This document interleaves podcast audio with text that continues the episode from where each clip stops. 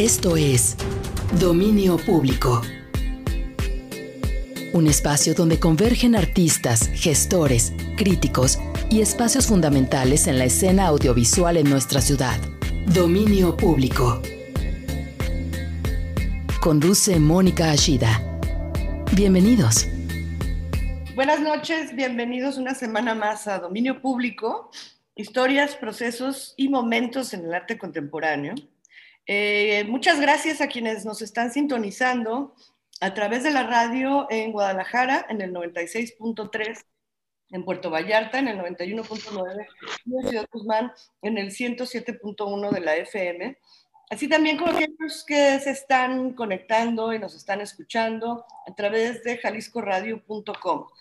Em, nosotros seguimos, seguimos grabando desde casa, así es que eh, si quisieran entrar en contacto con nosotros, tendrían que hacerlo a través de las redes sociales de Jalisco Radio, ya sea Facebook, Instagram o Twitter, o bien a través de mi Twitter personal que es Ashida Mónica. Y bueno, pues como ya es costumbre, Norberto Miranda me está, acompañando, eh, produciendo, grabando, haciendo comentarios. Buenas noches. ¿Qué tal? Buenas noches. Y esta noche tenemos a un invitado que todo parecía que nos estaba boicoteando el destino porque no lo lográbamos, pero ya lo logramos. Y aquí tenemos a Alejandro García Contreras, gran artista, un gran descubrimiento de amigo. Me da muchísimo gusto. ¿Cómo estás, Alejandro? Buenas noches. Excelente, buenas noches. Hola Norberto, hola Mónica, ¿cómo están? Muchas gracias por la invitación. No, hombre, un gustazo. Sí, contentos. Y les voy a presentar brevemente a Alejandro. Él nace en Tapachula, Chiapas, y su labor creativa se caracteriza por la experimentación y diálogo entre distintos materiales y recursos técnicos, haciendo de su trabajo una mezcla entre distintos medios como pintura, escultura, fotografía, video y gráfica. La temática de su obra está ligada con su personalidad. A través de sus proyectos artísticos, explora tópicos y temas inspirados por la cultura popular contemporánea, el folclore mexicano, el mito, el ocultismo y la religión. Alejandro estudió la carrera de artes visuales en la Escuela Nacional de Pintura, Escultura y Grabado, en la Esmeralda, ha sido acreedor a varios premios nacionales e internacionales y su trabajo se ha mostrado en México, en Estados Unidos, Suecia, España, Argentina, Holanda, Canadá, Inglaterra, Alemania, Suiza, Dinamarca, Irlanda, Italia, Japón, Colombia y Perú. Por todo el mundo has andado, Alejandro, qué bárbaro. Un poco, Intentamos. hasta se me fue el aire de leer todo esto. Eh, bien su labor creativa se ha caracterizado por la experimentación y el diálogo entre variados materiales y recursos técnicos. La temática del trabajo de Alejandro García se mantiene en un eje constante, fuertemente ligado a su personalidad. Se trata de una amalgama de ciencia ficción, mitología y lenguaje visual del cómic, la música rock y diversos mitos urbanos como factores de interpretación y codificación personal de la realidad. Así es que se va a poner buena la charla, Alejandro. Nos, Hay un poco de todo mucho material para, para platicar. Pero como siempre, yo creo que sí tenemos que empezar por el principio, porque ya supimos que naces en Chiapas, hermosísimo, pero muy lejano estado, aquí de Jalisco. Así es que nos tienes que contar un poco cómo es que desde allá, desde esa tierra paradisíaca, te vienes aquí a Guadalajara con estas lluvias y estas inundaciones. Ah, bueno, pues esa, esa historia eh, es un poco, tiene que ver un poco con mi familia también, yo creo, haber regresado aquí a Guadalajara, ¿no? De alguna manera siento que regresé porque mi abuela es de aquí. Entonces, también hay como cierto vínculo ahí, mi familia vive en Puerto Vallarta, entonces Jalisco siempre fue como muy presente y a pesar de que toda mi infancia hasta los 22 años estuve viviendo en Chiapas, este, siempre hubo mucho ese vínculo, ¿no? De venir a, la costa de Jalisco. O sea, pues prácticamente mi vida pasó entre, entre venir a Jalisco a ver a la, familia de mi mamá y estar en Chiapas. Entonces, pues hace apenas que unos ocho meses, eh, después de venir a una residencia en octubre del año pasado y ver un poco la situación aquí, que había también pues muchas posibilidades de producción y de crecimiento con, con mi obra, en particular con cerámica, pues este, decidí, decidí mudarme, ¿no? Y afortunadamente las cosas han ido saliendo bastante bien, eh, conociendo personas increíbles como ustedes, lo cual pues me da todavía más ánimo de seguir aquí chingándole. Entonces, pues sí, todo súper contento. Qué bien. Oye, pero veniste desde la Ciudad de México, ¿no? Porque estudiaste la carrera en la Esmeralda. ya sí, un pasito, ya te habías alejado. Así es, viví prácticamente 10 años en Ciudad de México, eh, de 2002, 2002 a 2012 más o menos, y después me fui a Chiapas, bueno, o sea, hubo como breves periodos ahí en otros lados, pues en 2015 me regresé a Chiapas para hacer este programa de residencias, eh, que estuvimos ahí trabajando por cinco años, y pues ahorita está como en stand-by, ¿no? Pero, pero un poco así como o sea, como que trato de mantener un poco presencia en Chiapas ahora con este proyecto y, México, pues que ya quedó ahí como pues parte de la chamba también, ¿no?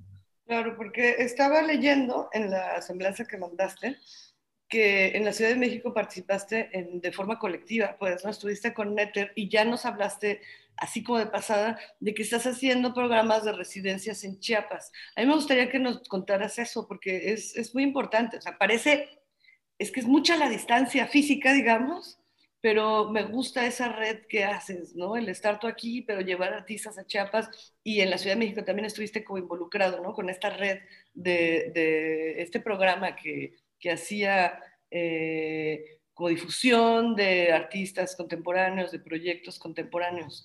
Platícanos tantito más de eso, Alejandro, por favor. Pues principalmente, o sea, el proyecto surgió como esta idea digo, Chiapas no tiene ninguna presencia dentro de lo que es el arte contemporáneo, básicamente, ¿no? Eh, hay algunos chispazos por ahí, pero casi nada. Y pensando mucho en eso, pues el plan fue como crear este, este proyecto, ¿no? Programa.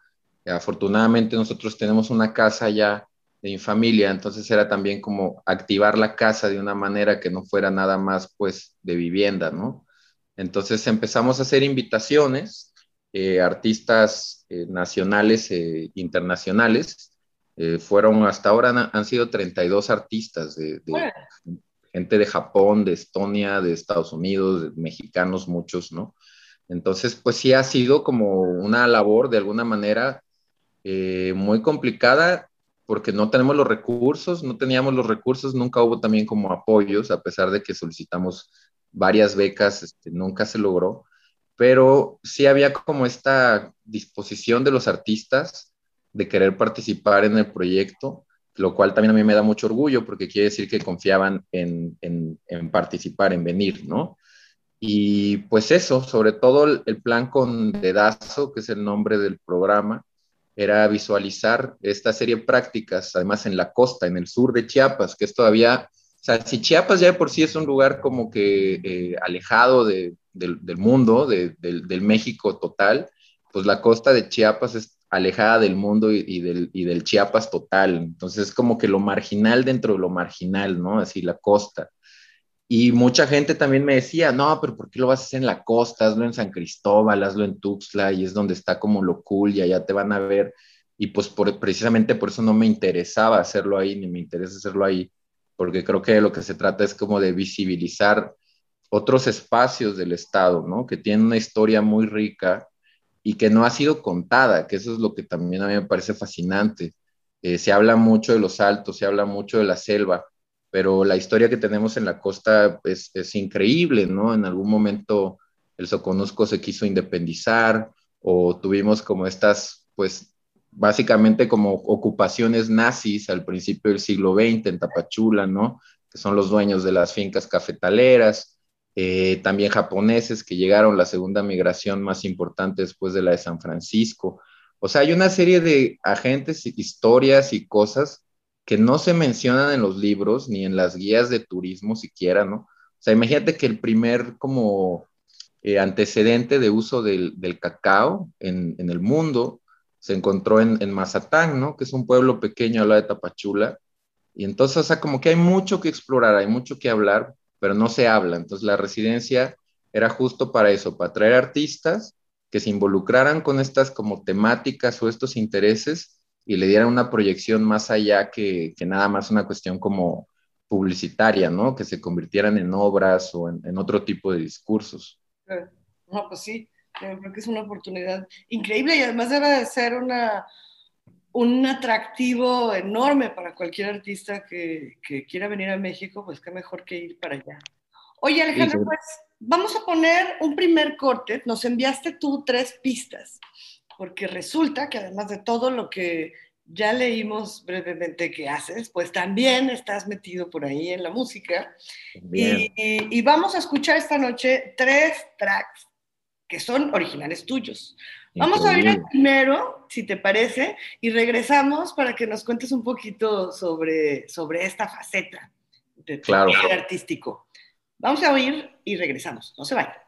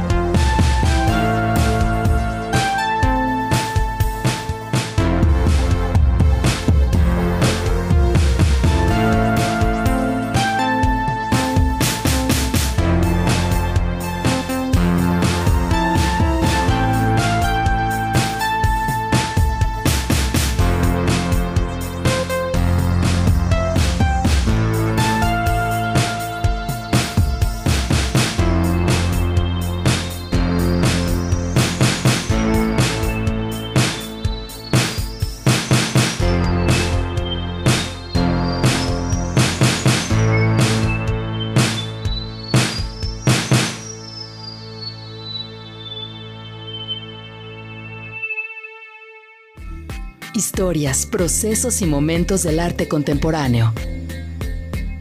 Dominio público. Regresamos. Estás escuchando Dominio público. Voces del arte contemporáneo. Ya estamos aquí de regreso en Dominio Público. Estamos esta noche platicando con Alejandro García Contreras y nos tuvimos que ir al corte inmediatamente después de escuchar eh, esta pieza que nos trajo, que ahora sí Norberto está muy tranquilo porque no metió su cuchara. Así es que Alejandro, platícanos, porque ya supimos que es una influencia muy fuerte la música en tu trabajo, pero yo no sabía que también lo hacías, que hacías música tú. ¿Qué pasó? Mm, bueno, esto ya es un proyecto este, un poco viejo, ¿no? Es de 2012, me parece, este, este track. Y por ahí de 2008, eh, unos amigos y yo decidimos hacer una banda, un proyecto musical que se llamaba Children's Drugstore. Y poco a poco, pues se fue desbandando, ¿no? Hasta que, pues me quedé solo yo. Y la verdad es que tenía, yo tenía muchas ganas de hacer música, aunque no conozco nada, no sé, no notas, o sea, de hecho esa era una de las cosas que me interesaba, como mantener este conocimiento lo más alejado del conocimiento, o sea, como si ya, ya sabía hacer pintura o escultura, no quiero saber cómo hacer música, ¿no? Y me puse a hacer estas este, melodías que pues, son más como a partir de, pues, del oído y de intereses de sonidos que me laten, ¿no? De este, el synth pop o mucha como cinematic music que le llaman, ¿no? Como estas especies de scores ahí, este, como backgrounds. Y estuve tres, cuatro años haciendo esto, eh, muy serio, así me clavé muchísimo. Entonces de pronto ya empecé como que a, dejar de poner atención a, a, otras cosas, a mi práctica, digamos, más habitual como artista y pues tuvo que llegar un momento de tomar una decisión y pues lo hice un poco a un lado, ¿no? Pero, pero sí se hicieron como unos 10 canciones más o menos que se quedaron ahí con el plan de que en algún momento a lo mejor hacer un álbum, una cosa así, ¿no? Como pues, pues el trabajo está ahí, ¿no? Pero nomás lo, lo tienes tú. Nada más las tengo yo. Están en SoundCloud también. Ah, o sea, Ahí, ahí las pueden revisar. Este, de hecho, pues les hacía hasta sus portadas, o sea, como que había ya un concepto visual también muy trabajado alrededor. Entonces, por eso sí, como que todavía tengo la, la espina cuando me dijiste, ¿no? De que, oye, pues programa de radio, unas canciones, dije, ay, pues voy a aprovechar para... Ahora, ahora es cuando. Ahora es cuando, ajá, exacto. Para que salgan al público, me parece muy bien que tengamos esta, esta primicia para lanzar al aire tus, roles. Pero estas ya son, son tuyas, tuyas, ¿no? Ya no, ya no son mías, mías, sí. Sí, eso ya yo lo compuse todo solo, como pues en la computadora, ¿no? Eh, puros como tracks así, líneas, y luego medio que trataba de darles forma, cortaba, repetía y terminaban saliendo estas canciones.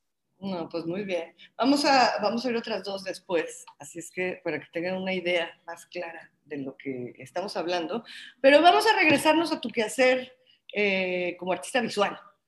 yo tuve la oportunidad de platicar contigo hace unas par de semanas, yo creo, por una exposición que tienes ahora aquí en Guadalajara, y hablabas justo de, de tu quehacer como, como pintor. Eh, a mí me sorprendió mucho porque conozco tu trabajo recientemente, entonces he visto ya como estas experimentaciones, ¿no? En, la cerámica, como mucho más tridimensionales.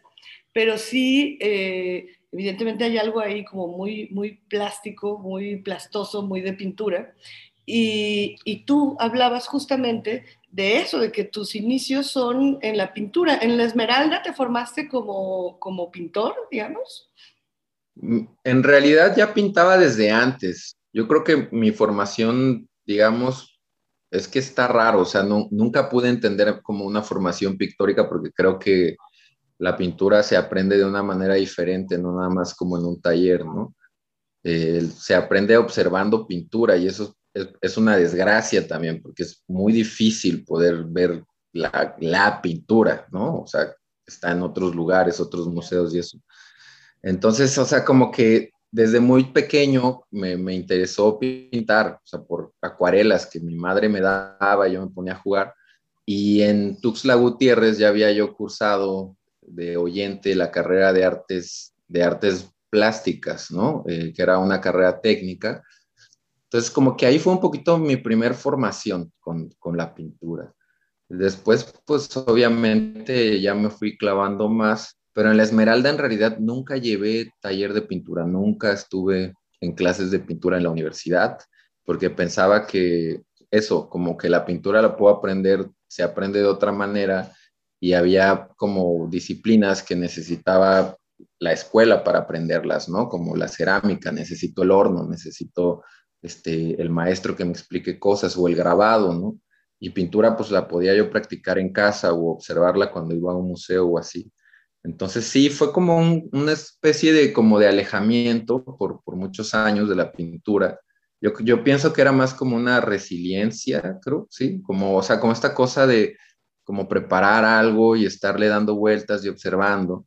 Y justo hace ya un par de años eh, decidí que ya era momento de, de volver a, a, sacar este, este, digamos, modo de, de decir en mi obra, ¿no? Claro. Y era muy importante para mí esta exposición en Guadalajara por eso, porque era la primera vez que podía plantear finalmente un cuerpo de obra en relación a, a, a totalmente a la pintura.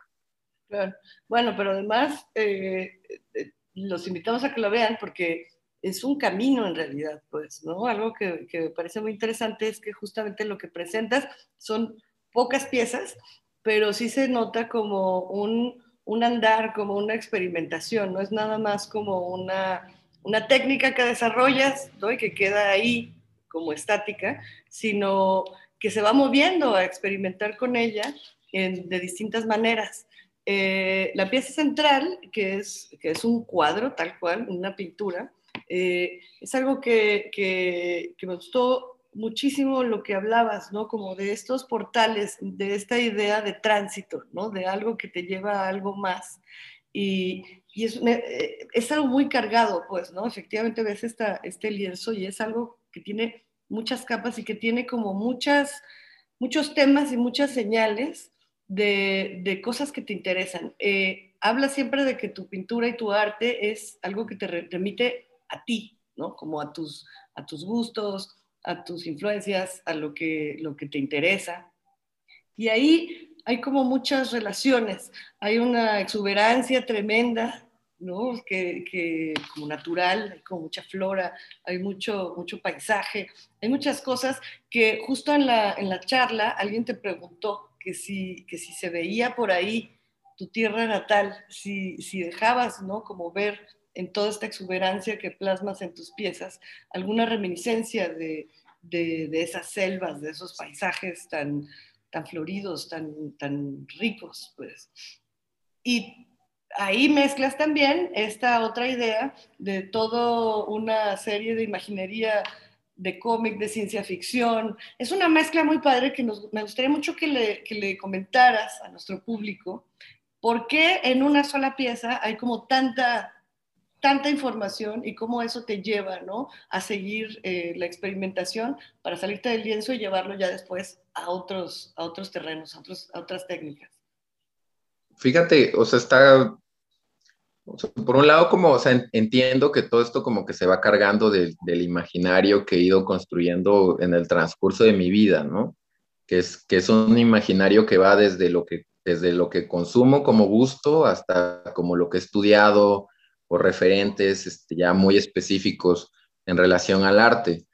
Pero nunca he creído realmente que, digamos que mi motivación como artista venga totalmente del arte, sino que el arte es más bien como una excusa para proyectar algo que se me sugiere, porque no pienso que a mí se me ocurre, sino es como algo que te dicen por ahí, que es como te susurran en el oído, pero que viene de, de una construcción más de lo popular, ¿no? O de como de estos, estos como códigos este, que pueden ser desde mitos o leyendas o que pueden ser historias de, de los cómics o de las películas o en la música. Y, entonces, no sé, ha sido bien extraño porque en, en, un principio recuerdo tener muchos conflictos en la escuela sobre lo disperso que era mi discurso y que, y que divagaba mucho, como que es que te interesa este tema y te interesa este otro, y nada de esto tiene sentido, Alejandro, y para mí era así como, no mames, no puede ser, o sea, es que estoy seguro que hay sentido en esto, ¿no? Y creo que con, con los años lo que sucedió fue eso, como que me dispuse más a dejar como que este lenguaje fuera como un recorrido más del subconsciente, ¿no? O sea, como algo más inconsciente que yo no controlo y que se va decidiendo por sí mismo. Y, finalmente eh, cobra más sentido ahora, ¿no? Entonces, como volviendo a esto de, de, las piezas y la exposición que está ahorita montada, pues hay muchas o todas las piezas, no tengo realmente idea qué es lo que estoy tratando de hacer, pero ahora que lo puedo ver como ya materializado, como que puedo entender los vínculos e ir como rastreando estas pistas de por qué se fueron construyendo estos objetos o de qué manera se han ido construyendo. Pero no, o sea, cuando me preguntan como, o sea, ¿cómo? No, no lo sé. y, eso es lo que me gusta, como dejarlo ahí, que, que venga de ese lugar, ¿no? Claro, pero sí, eh, me gustó la idea del portal. Algo me platicabas en esa plática justo como de esta idea de, una puerta, algo que, te permite llegar a otros lados, ¿no? Y se ve claramente hasta en, la desfachatez con la que sacas la pintura del lienzo y la empiezas poco a poco a modificar, ¿no? Eh, eh, están, hay unas piezas pequeñas a las cuales ya les pones un marco eh, cerámico. Cerámica. Ya se desbordaron, ¿no? Ya se salieron de su límite y empiezan a como a salirse. hacer sus propias cosas. Exacto, creo que eh, hay esta, esta cosa con la que estás hablando, ¿no? Como de esta libertad eh, creativa de no tener como temas específicos en los cuales te tienes que remitir y entonces darle un seguimiento, ¿no? Claro y, y contenido, sino más bien como de darles esa libertad de que se vayan a donde quieran. Sí, de que aparezcan, que, que, también a veces me asustaba, o sea, era así como que decía, oye, o sea, ay, ¿cómo voy a, qué está sucediendo con esta imagen, ¿no? Y, y cómo la voy a, o sea, por de dónde viene esta imagen. Entonces también eso creo que me parece muy interesante, como tratar de entender eh, cómo nuestro imaginario está construido por cosas mucho más complejas que por lo que damos por hecho y que todo esto pues habita dentro de nosotros. Entonces, o sea, como que creo que ignorarlo sería una cuestión como muy eh, negativa, ¿no? En vez de como proyectarlo y tratar de entender y codificar los símbolos y de dónde vienen como estos mensajes, ¿no? O lo que traten de decir. Claro. Sí. Oye, eh, Alejandro, pues vamos a escuchar la segunda pista que nos trajiste. Eh, ¿Cómo se llama? Death of Your Teenage Years. La muerte de tus años de adolescente. Oh, suena tremendo. Hablando de, madurar, Alejandro, qué pachón. Sí, ¿no? A los 25 haciendo eso, seguro. Pues vamos a entonces y regresamos para seguir platicando con Alejandro García Contreras.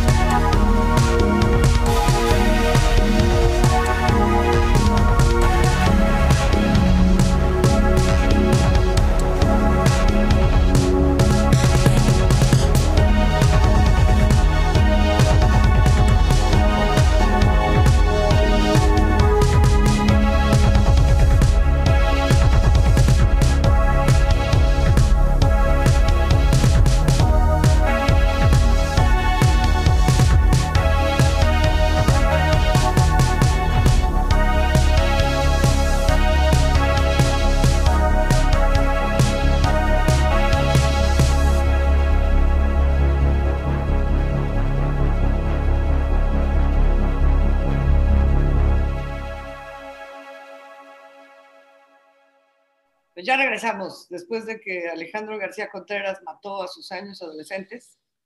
Pero muy, muy divertido, ¿no? No parece que te haya costado mucho. Sí me costó, sí me costó. Oh. Todavía tienes por ahí ganas de seguir. Es complicado, es un tema difícil. Mi síndrome de Peter Pan. Pues está bien, porque justo eh, dentro de toda esta imaginería que tienes en tu obra, hay muchas referencias a cómics y principalmente hay por ahí muchas eh, eh, imágenes que nos remiten a todas estas chicas poderosas que son entre diosas, entre superheroínas. O sea, el papel de la mujer en tu trabajo es muy importante, ¿no? y no solamente como explícitamente como mujeres, como cuerpos, como formas, sino a, mi parecer, pues, ¿no? por lo que lo veo, también como en esa exuberancia floral, natural, ¿no? como de, de, verdes, de hojas, de... Hay una sensualidad tremenda por ahí y una fuerza como muy grande. ¿Es cierto me estoy nomás inventando yo sola? Perdón, me estaba entrando una llamada y no, no te escuché, pero Sí, discúlpame. Sí. No, te decía que, quería que platicáramos sobre esta presencia femenina tan fuerte que hay en, tus, en tu obra, no solo como estas heroínas diosas, sino también como en esta naturaleza, en esta flora, en, esta, en esto verde exuberante, absolutamente sensual que hay, que hay por ahí, siempre presente. Sí, bueno, o sea, yo creo que viene hay varios como maneras como lo he intentado ir abordando, ¿no? O sea, desde esta como cuestión que tendría que ver de la sensualidad con la divinidad y como el origen de estas como cultos, ¿no? A entidades o, visiones de lo femenino. Eh, particularmente, pues en nuestra cultura tenemos el, el culto a la Virgen María, ¿no? Y eso me ha parecido bien interesante como de intentar rastrear desde dónde inician estos como cultos hacia la mujer divina. Y en el caso de María, pues anteriormente estuvo los romanos, ¿no? Con Venus y luego, este, los, perdón, con Afrodita y luego los griegos con Venus y luego los egipcios con Isis y, y así sucesivamente es como rastreable un poco la historia de estas entidades, ¿no? Y la otra cuestión que también, pues, os no puedo negar es como esta parte de, como dices, de la cultura pop, sobre todo en, los cartoons, en, las caricaturas, donde veía yo como estos personajes de mujeres eh, muy, muy hermosas, pero también muy fuertes, o sea, que como que siempre me daban esta impresión de que podían llegar y, y patearme, ¿no? Así, y entonces como que esta combinación me parecía así como algo extraordinario y era estos personajes que en su momento yo creo que no se vieron de esa forma o nadie estaba como interesado en empujar, digamos, como que nuevos modelos o roles de la mujer, ¿no? Como mujeres poderosas, pero que ahora con la distancia los veo y digo, pues claro que estaba ahí, o Shira eh, con una espada que se volvía y eh, súper fuerte y pateaba a todo mundo, o Chitara con los Thundercats, o en, G.I. Joe tenías también otro personaje, Scarlet, que siempre le sacaba de pedos a, a los güeyes, entonces, como que había como toda esa cosa que, que sí venía también como de una combinación de esta cuestión de ser como muy hábil, ¿no? De tener como un talento bien cabrón y además como, pues es que estos tipos dibujaban estas figuras increíbles, entonces era muy difícil también como no sentirse atraído por ellas. Y yo creo que eso de alguna manera como que me construyó una relación también de la sensualidad, pero con algo que tiene que ver con estas mujeres pues como la Catwoman, ¿no? También, o sea, que, son como urtidizas, que son muy hábiles, pero que también te pueden meter en problemas, ¿no? Mira, ¿te gusta el peligro? Me gusta el peligro, supongo, sí, el sufrimiento, es lo que dicen. no, el sufrimiento no, por favor. Pues, vamos a tener que ir a nuestro segundo corte, pero no se vayan porque todavía tenemos mucho que platicar con Alejandro. Volvemos. Las voces del arte contemporáneo suenan aquí. Dominio público. Volvemos. Estás escuchando Dominio público. Voces del arte contemporáneo. Ya regresamos eh, una vez más a dominio público. Alejandro, nos dejaste con esta imagen de mujeres muy fuertes, muy poderosas, bellísimas, pero, pero poderosas. Y, y eso tiene mucho que ver, estaba leyendo eh, justo que, que hablas también de eso, ¿no? Como de humanizar, como de volver también a la Tierra, a esta contraparte, como a los superhéroes, como a la gente que admiras, a todos estos como símbolos, ¿no? De, de, poder, de ser invencibles, de todo, pero que al final de cuentas, pues tampoco eh, hay por qué eh, mitificarlos. Y tomas a estas dos, a estas dos versiones, ¿no? A este hombre poderoso que de alguna manera lo, lo desmitifica, y a esta mujer que se supone que debería tener como un papel ahí un poquito secundario y sin embargo la exaltas a lo que es, ¿no? A este nivel de, de, control, de fuerza, de, debilidad, eh, que, da un equilibrio como muy, muy interesante.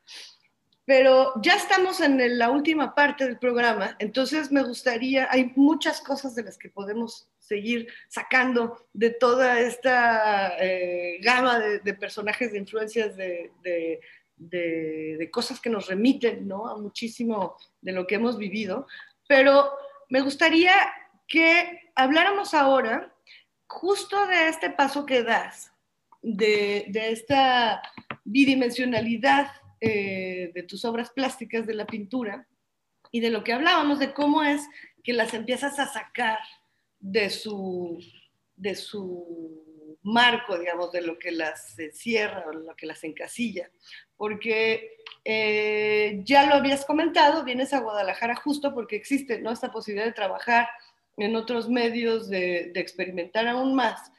Y en la cerámica encuentras una, una beta muy rica para poder eh, eh, seguir creando y que te lleva a lo que en una primera instancia podría parecer de que te aleja completamente de, lo pictórico por su característica principal, ¿no? De muro de bidimensión, que lo vas llevando hacia una tridimensional y hacia una espacialidad diversa, pero que sigues hablando de lo mismo, ¿no? Eh, platicabas que estas experimentaciones, a pesar de que ya tienen formas, eh, se despegan del muro, se salen de un de un marco, siguen siendo pinturas a final de cuentas. Entonces, ahora me gustaría que nos platicaras, por favor, de cómo ha sido todo este proceso y de cómo has llegado a estos trabajos en cerámica, en donde le faltas al respeto a la técnica, eh, la tratas con una libertad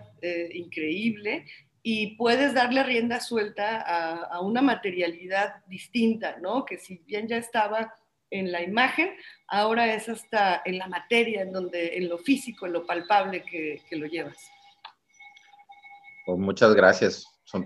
suena muy bonito como lo dices. Eh, pues, pues, mira, hay una, o sea, sí tenía como esta interés, obsesión, ¿no? De cómo hacer la, la, pintura escapar de este lugar común, por decirlo de alguna manera, ¿no?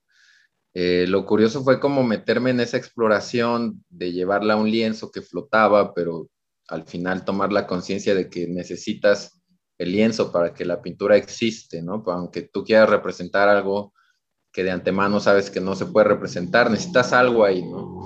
Y eso como que me hizo esta búsqueda, ¿no? Como de ir como, era casi como ir persiguiendo a un, a un criminal, siento yo, o sea, como que lo casi lo cachaba y luego se me se me escapaba, decía, a ver, ahora quizás está aquí.